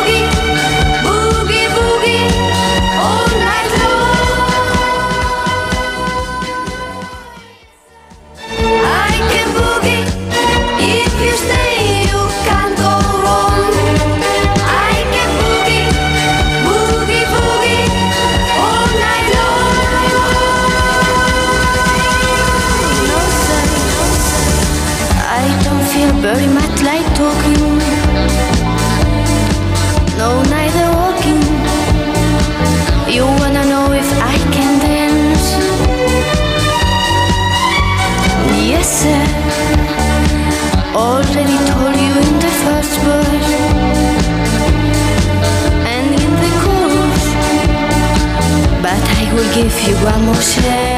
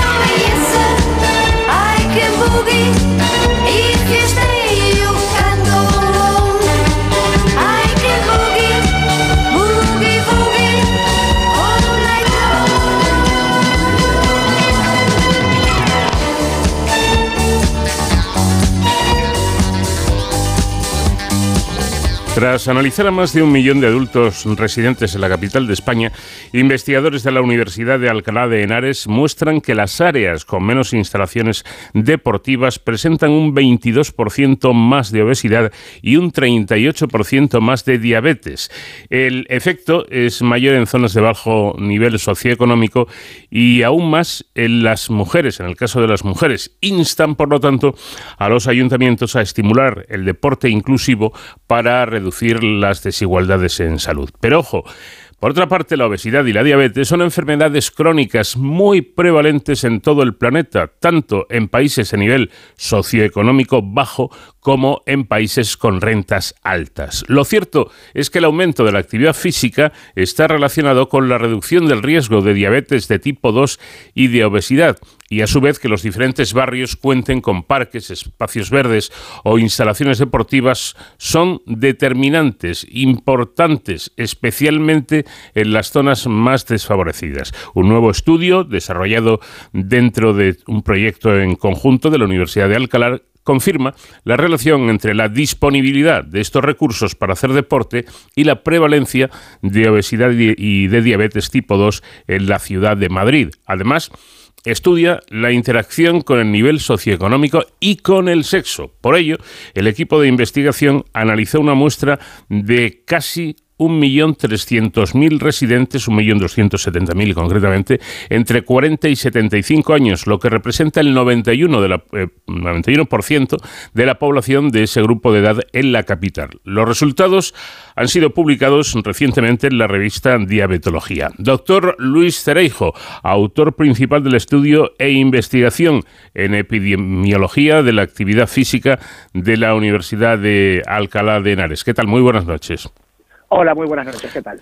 Dice usted que en el caso de, las áreas donde no solo hay una menor disponibilidad de instalaciones deportivas, sino también menor nivel socioeconómico, el aumento es mucho mayor tanto en obesidad como en diabetes y especialmente en el caso de las mujeres. Pero a su vez, y como comentábamos, ambas patologías están muy extendidas en distintas sociedades independientemente de su estatus. Quizá Quizá esto sea porque en unos casos es por exceso y en otras por defecto y ambas cosas son malas.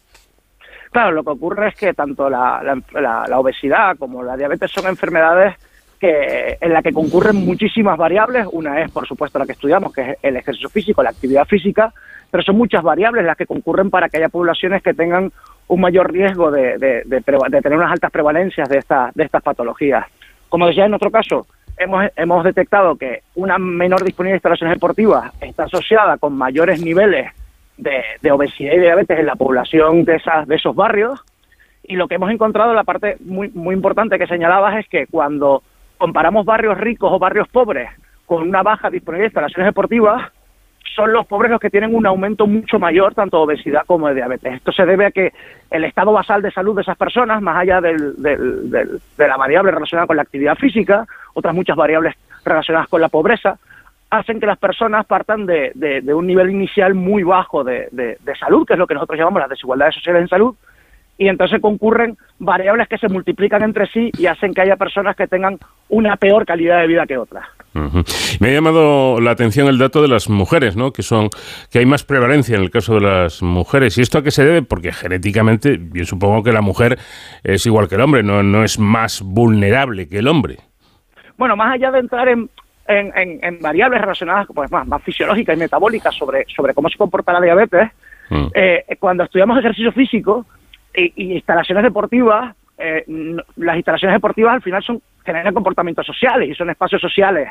Y en muchos casos las instalaciones deportivas no, no, no son espacios igualitarios para todas las personas. Eh, hay muchos estudios cada vez más sobre cómo los gimnasios o, las instalaciones deportivas en general tienen, tienen una, una falta de, perspectiva de género en el diseño de programas de ejercicio incluso situaciones más, más, más preocupantes que se generan en las instalaciones deportivas que hacen que muy probablemente las mujeres tengan un peor acceso a esas instalaciones a pesar de tenerlas presentes. Entonces, eh, cuando hablamos de disponibilidad, cuando hablamos de número de instalaciones deportivas disponibles, también hablamos de competitividad. Es decir, e, e, en un barrio en el que hay ocho instalaciones deportivas compitiendo entre sí, se verá mucha más variedad de programas de ejercicio, muchas mejores calidades, etcétera, etcétera, que un barrio donde solo hay dos instalaciones deportivas y que, digamos, tienen un mercado cautivo a, la, hora, a la hora de satisfacer. Entonces, al hablar de muchas instalaciones, no solo tener muchos sitios donde hacer actividad física, sino muy probablemente una mejor calidad de los servicios y una oferta mucho más variable de ejercicio físico. Bueno, otro, otro dato desde mi punto de vista eh, llamativo es que las zonas con baja disponibilidad de instalaciones deportivas y menor nivel socioeconómico presenta un 13% más de, obesidad y un 17% más de diabetes respecto a aquellas zonas con pocos eh, recursos para hacer ejercicio, pero pero con alto nivel socioeconómico. Eh, ¿Esto quiere decir que tener dinero es más saludable que hacer deporte?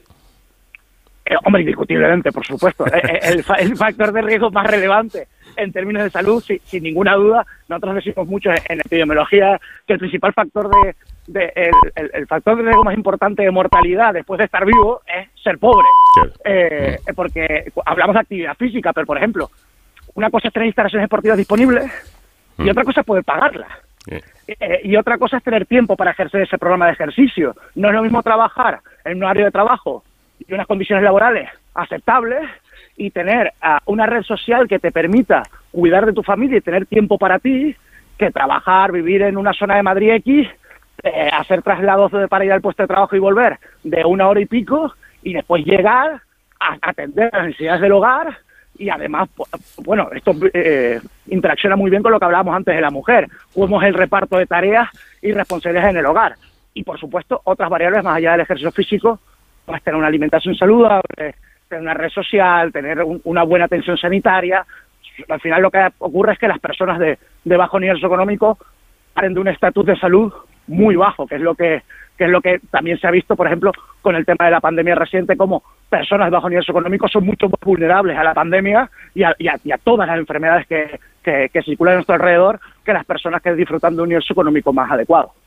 Pero entonces eh, es cierto aquello de que el dinero no da la felicidad, pero hombre, ayuda a conseguirla, ¿no? Poner las cosas más sencillas. Por cierto, que está calculado que el impacto económico de la obesidad se duplicará en España en los próximos 40 años. ¿Pinta mal el futuro? pinta mal si seguimos haciendo las cosas como las estamos haciendo. Por centrarnos en, el enfoque del ejercicio físico y de nuestra parte, es, es, imperioso para las administraciones públicas que abandonen el enfoque de las políticas deportivas como políticas de ocio y tiempo libre. Eh, la administración pública de, nuestro, de, nuestro, de nuestro país, de nuestros ayuntamientos, de nuestras comunidades, pero también el de todos los países desarrollados de nuestro entorno que tienen este riesgo importante que es la pandemia de la inactividad física y de la obesidad, tienen que tomarse las políticas deportivas como políticas estratégicas de gobierno, que no es solo ocio y tiempo libre, que es salud, que es bienestar social, que es integración social. El deporte, y es muy importante, o para mí es muy importante dejarlo claro, el deporte no es solo salud. El deporte, no debemos medicalizar el ejercicio físico. El, deporte toda la vida se ha conceptualizado desde la sociedad como, como una herramienta muy favorable para generar bienestar en nuestros barrios, para generar integración, para facilitar la convivencia y, por supuesto, como decimos en el estudio, para mejorar la calidad de vida de la gente. Y en este sentido, los ayuntamientos tienen que conceptualizar el deporte de esa manera. Es decir, eh, un ayuntamiento debe tener la prioridad de reducir los niveles de inactividad física de su población. Y para ello debe abordar programas de ejercicio físico en los barrios más desfavorecidos, en, en aquellas áreas donde hay menos recursos, facilitar el acceso a esos programas, reducir los precios. No, no podemos seguir trabajando en términos de salud y de bienestar con abonos públicos de 40 euros mensuales. Hay que, hay que favorecer el acceso a la actividad física y que esa actividad física esté muy alineada con los intereses, con los gustos, con, con la forma de vivir de los barrios de nuestras ciudades para que se reduzca de forma drástica la, la inactividad física. Es como la curva de la pandemia que hemos venido hablando estos años. Si seguimos haciendo acciones individuales, es decir, a la gente que, que haga actividad física y demás, trasladémoslos a lo que ha pasado con la pandemia. Imaginemos lo que hubiera pasado con la, con la COVID-19 si en lugar de tomar medidas drásticas hubiéramos dicho a la gente, oye, temas educativos, en vez de hacer una, una, una cuarentena, oye, tengan cuidado. No habríamos podido controlar la pandemia. Esta situación es muy similar. Yo mm, voy a abundar en esto porque del informe me ha parecido eh, lo más directo y quizá lo más importante, las declaraciones que ha hecho nuestro invitado. ¿no? Eh, dice que abandonen, lo pide a los políticos que abandonen el enfoque del deporte como una forma de ocio y tiempo libre que lo es, evidentemente, pero es que más, que lo aborden como una herramienta para reducir las desigualdades en salud y mejorar la calidad de vida de la población. O sea, más claro no se puede ser. Eh, sabemos también que para 2050 dos, tercios del, dos tercios del planeta viviremos en ciudades. Esto equivale a millones de personas. Este problema de obesidad y, de diabetes es más prevalente en las urbes, en las ciudades, que en los pueblos. Bueno, sobre todo el, problema que tenemos en las ciudades es que las ciudades condicionan, por, cómo están construidas, por cómo están diseñadas, condicionan mucho nuestros hábitos de vida.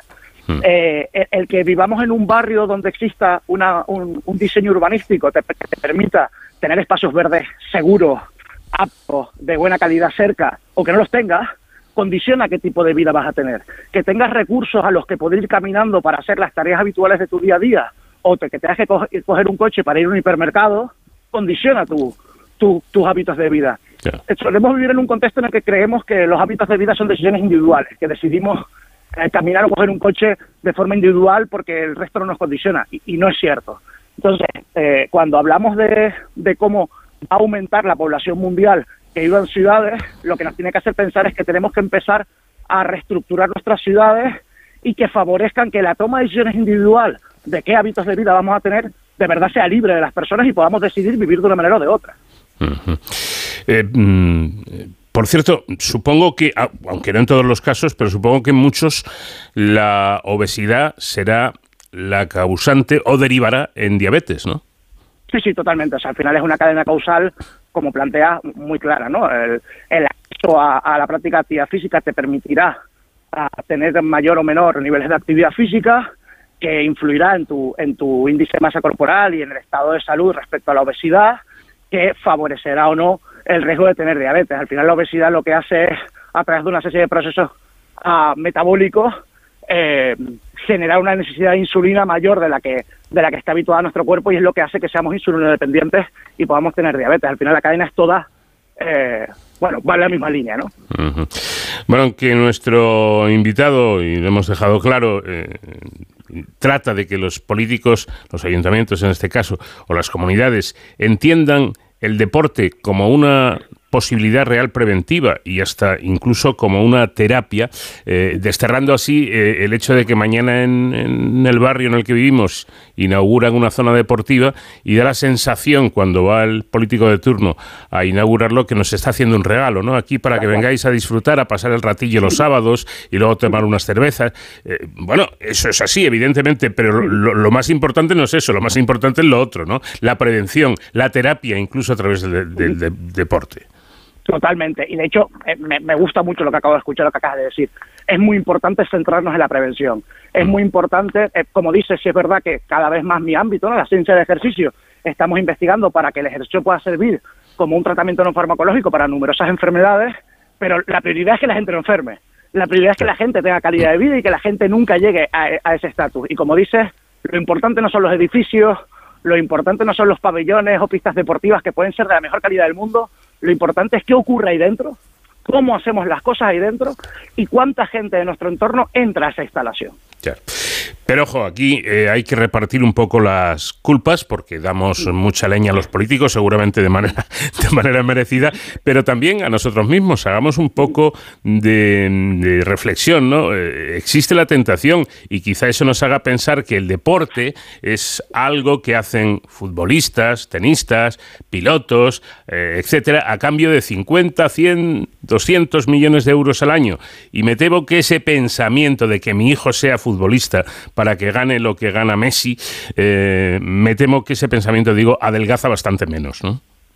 Sí, o sea, sobre todo tenemos, por eso es muy importante que, desde las administraciones públicas, y no solo, no solo son decisiones políticas, también son decisiones, o sea, por supuesto son decisiones políticas, ¿eh? pero no son decisiones siempre de los de los políticos que vemos en todos lados, también son los técnicos de nuestras administraciones públicas, y es una labor muy, muy de conjunto, ¿no? No es solo que la, es muy importante que esa gente, que la gente de la que dependemos, haga que la actividad física sea algo del día a día, sea algo habitual, que dejemos de mitificarlo y que para muchas personas lo más parecido que tienen en su día a día la actividad física es lo que tú dices, son deportistas de élite. Y eso no se parece en nada a lo que estamos hablando. Eso es una profesión como cualquier otra. Eh, nosotros hablamos de actividad física diaria de la gente. Eh, es muy importante que entre todos y todas seamos capaces de, de hacer entender esto a la sociedad, hacer entender esto a las personas que hacen las políticas y diseñan nuestras nuestras vidas en cierto modo y los condicionantes de nuestras vidas para que hagan todo eso, ¿no? Pues doctor Luis Cereijo, autor principal de este estudio e investigador en epidemiología de la actividad física de la Universidad de Alcalá de Henares y de la University de Australia. Muchísimas gracias por habernos atendido y muy buenas noches muchísimas gracias a ustedes porque hacemos ciencia para, para la gente y que, y que den voz a, lo que hacemos para nosotros es increíble. Así que muchas, muchas gracias.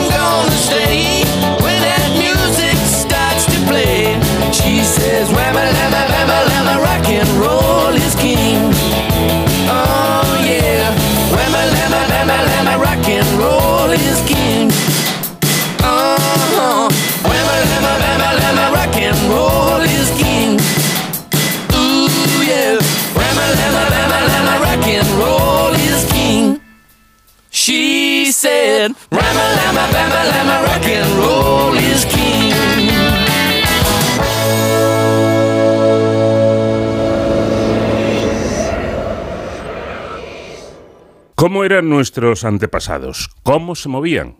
¿Cómo caminaban? Bueno, los fósiles de la columna lumbar hallados en el yacimiento sudafricano de, Malapa resuelven un debate de décadas al demostrar que los primeros homínidos usaban las extremidades superiores para trepar como simios y las inferiores para caminar como humanos. Daniel García Martínez de la, Universidad de Antropología de, de la Universidad Complutense de Madrid y miembro afiliado del Centro Nacional de Investigación sobre la Evolución Humana, forma parte del equipo internacional de científicos que acaba de publicar en la revista eLife el descubrimiento de vértebras fósiles de dos millones de años de antigüedad de una especie extinta, el Australopithecus sediva. Daniel, ¿qué tal? Muy buenas noches. Hola, ¿qué tal? ¿Cómo estamos? Bueno, y es que eh, el Australopithecus eh, sediva tenía solo cinco vértebras lumbales, es decir, las mismas que tenemos los humanos. Efectivamente. Sí, esto es un, debate que se lleva, se lleva llevando a cabo desde hace, pues eso, prácticamente décadas, sobre cuántas vértebras lumbares tenían los Australopithecus.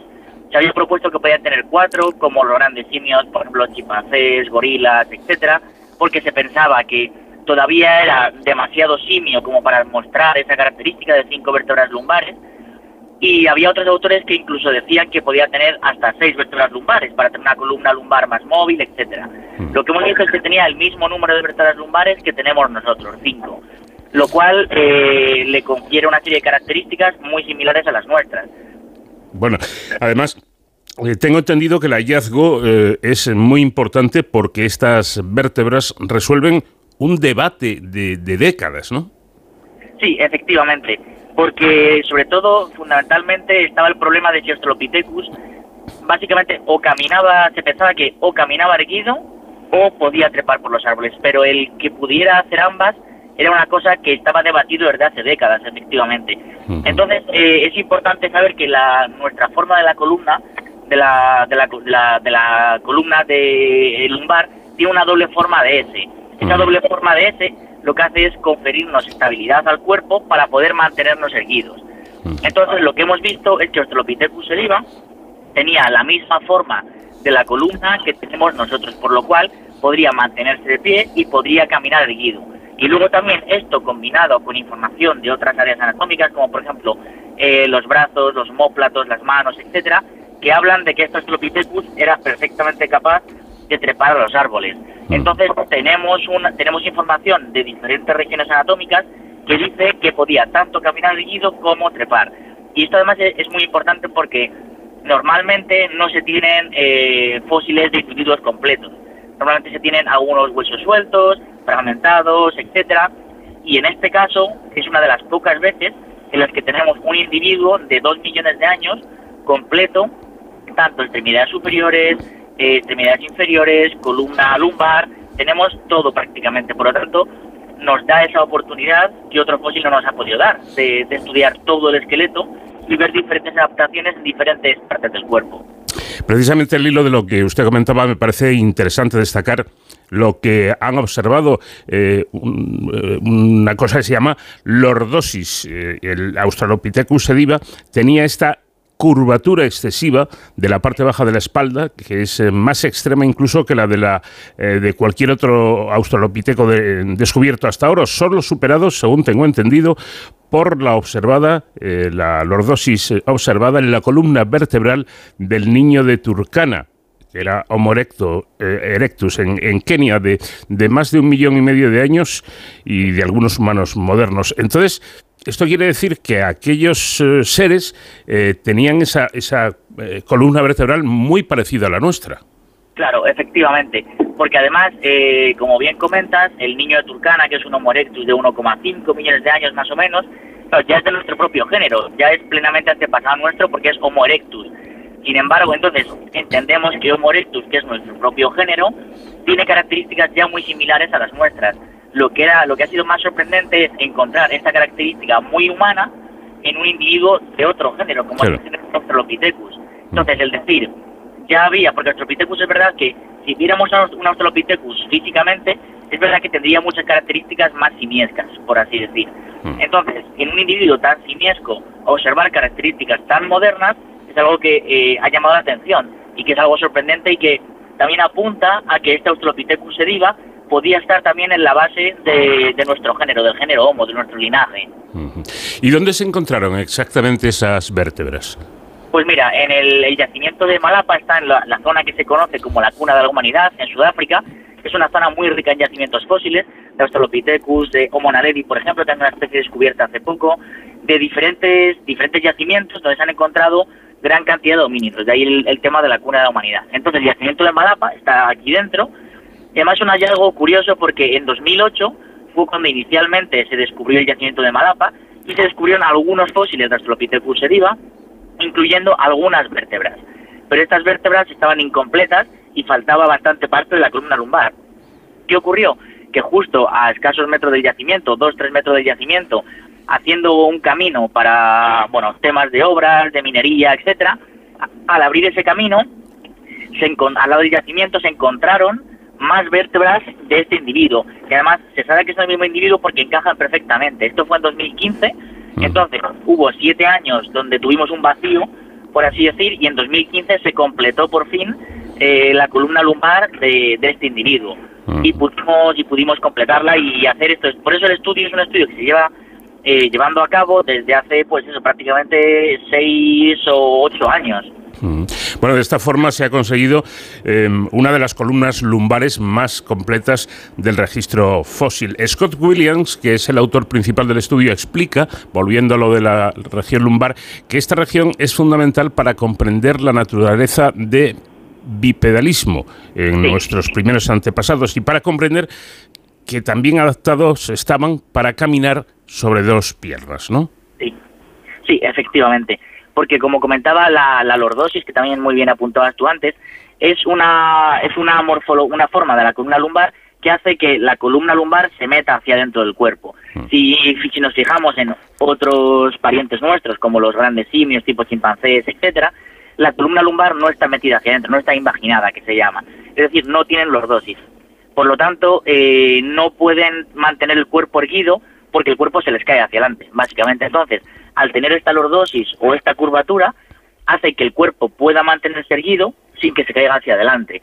Por lo tanto, apuntando a que podían mantenerse erguidos y podían caminar bípedos. Y esto lo sabemos gracias a esa lordosis excesiva que, que comentabas tú antes, esta imaginación de la columna lumbar. Bueno, los fósiles se reconstruyeron virtualmente. ¿Cómo se hizo esto? Porque me imagino que es un material extremadamente delicado. Efectivamente, además los fósiles no se encuentran, por desgracia, en muchos casos, los fósiles no, no son fáciles de excavar. En este caso se encontraban en una matriz muy dura de carbonatos que se llama brecha, y esta brecha, la, típica excavación que tenemos en la mente de brocha y pincel, es imposible porque está súper dura y está muy, muy carbonatada y no se puede excavar eh, con medios manuales, hay que recurrir a medios mecánicos. Entonces, medios mecánicos, pues tipo eh, incisor eléctrico, martillo eléctrico, etcétera, eh, pueden dañar los fósiles que sabemos que efectivamente son delicados, son únicos, son muy frágiles y hay que y hay que y hay que excavarlos de otra manera. Entonces, lo que hemos llevado a cabo es lo que llamamos una excavación virtual de los fósiles, en los que hacemos una, una tomografía como cuando nos hacen un, un TAC en el hospital, hacemos una tomografía de los fósiles que nos permite obtener una imagen virtual de los mismos donde tenemos tanto la parte externa como la parte interna y virtualmente eliminamos todo el sedimento y nos quedamos con la parte del hueso. También es un proceso muy tedioso porque hay que ir, eh, el TAC se compone de diferentes capas, de diferentes capas, tanto de externas como internas, hay que ir capa por capa seleccionando lo que es hueso y lo que no es hueso para poder finalmente hacer una reconstrucción virtual de esas vértebras que puedan ser medidas, porque como ya te digo, estaban metidas en este sedimento carbonatado, en esta brecha, y eran imposibles de excavar por, por medios manuales. Así que recurrimos a medios virtuales que por suerte hoy están muy implementados en la antropología. Bueno, pues un trabajo delicado como pueden comprobar ustedes. Tengo entendido que también contaban con la dentición de uno de los restos encontrados, concretamente del esqueleto femenino MH2, apodado por ustedes, por los investigadores como ISA. Supongo que la información que les ofrecían estos dientes también sería muy importante. Claro, efectivamente, porque la información de los dientes, bueno, los dientes son, son importantes por diferentes aspectos. Lo primero, si como tienen la capa de esmalte eh, tan pronunciada, normalmente hace que se preserven muy bien en el registro fósil, mejor que los huesos. Luego también los dientes, como sabemos, tenemos dientes de leche, dientes, eh, dientes adultos, y nos permite saber entonces el estado de desarrollo del individuo, si tenía dientes de leche, si no tenía dientes de leche, que son muy fáciles de identificar.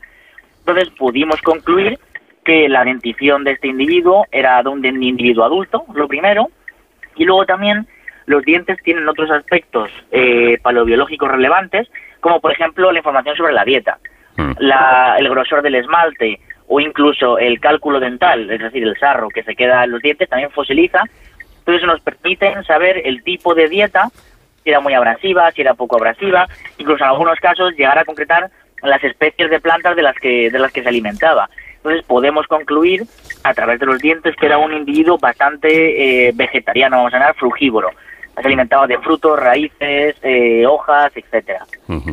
Bueno, para que mm, eh, entendamos, podamos entender la importancia de esta investigación y de este descubrimiento, Lee Berger, que es coautor del estudio y líder del proyecto Malapa, ha dicho que si bien ese esqueleto MH2 o, o ISA ya era uno de los esqueletos más completos de un homínido antiguo jamás descubierto, ahora estas vértebras de las que estamos hablando completan la parte inferior de la espalda y hacen que su región lumbar sea una competidora no solo por el homínido más completo, sino también posiblemente el mejor preservado. Esta combinación de integridad y preservación, dice Berger, dio al equipo una mirada sin precedentes a la anatomía de la espalda baja de la especie.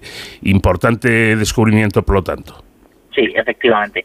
Sí, porque como, como te comentaba también, normalmente lo que nos encontramos son huesos muy fragmentados, huesos aislados, y hay otros hay otros Astropithecus de, de una cronología de una edad similar pero donde tenemos vértebras sueltas vértebras fragmentadas y en este caso ya no solo las vértebras sino el esqueleto completo podemos tener información de todo el esqueleto completo del individuo y poder llegar a, una definición que no hemos podido hasta ahora en ningún individuo que hemos estudiado porque siempre tenemos huesos aislados y que además es muy difícil conectar porque, porque es importante ver la evolución del individuo como un conjunto, no solo una vértebra lumbar o un húmero o un cráneo, sino ver todo en conjunto, cráneo, mandíbula, húmero, fémur, lumbares, todo.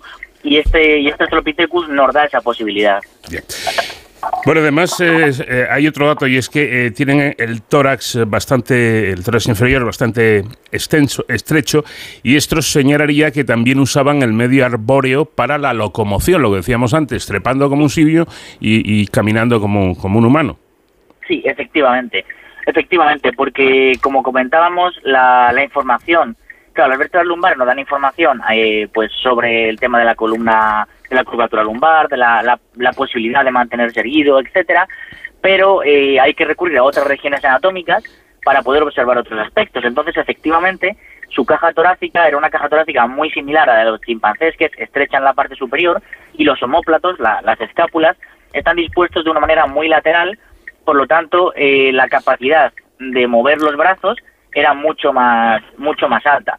Y esto también, esta alta capacidad para mover los brazos, para desplazarse por el medio arbóreo, también lo observamos en las manos. Tienen las manos muy adaptadas a poder agarrarse a las ramas y poder trepar, como observamos nuevamente en los simios actuales. Entonces, esta configuración de diferentes partes anatómicas nos permite concluir efectivamente que la parte del, torso superior nos dice que trepaba como un simio, pero la parte inferior nos dice que caminaba como un humano.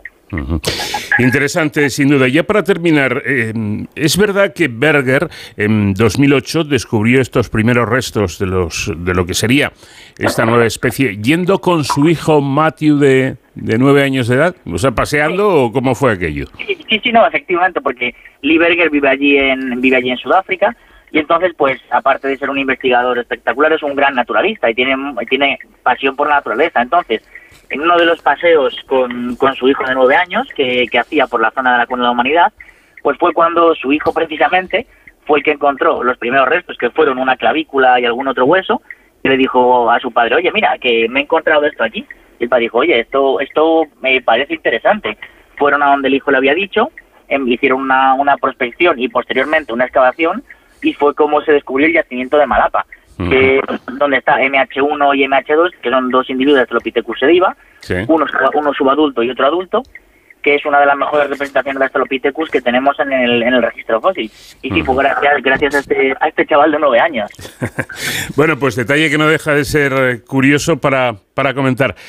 Pues Daniel García Martínez de la Unidad de Antropología de la Universidad Complutense de Madrid y miembro afiliado del Centro Nacional de Investigación sobre la Evolución Humana.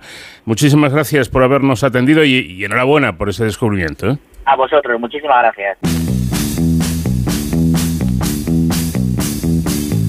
Pues hasta aquí llega nuestro programa especial de hoy, nuestra edición especial de este tiempo de radio que compartimos semanalmente con ustedes. Nada más, que sean felices. Y por supuesto, que tengan un muy, muy, muy feliz año nuevo. Adiós.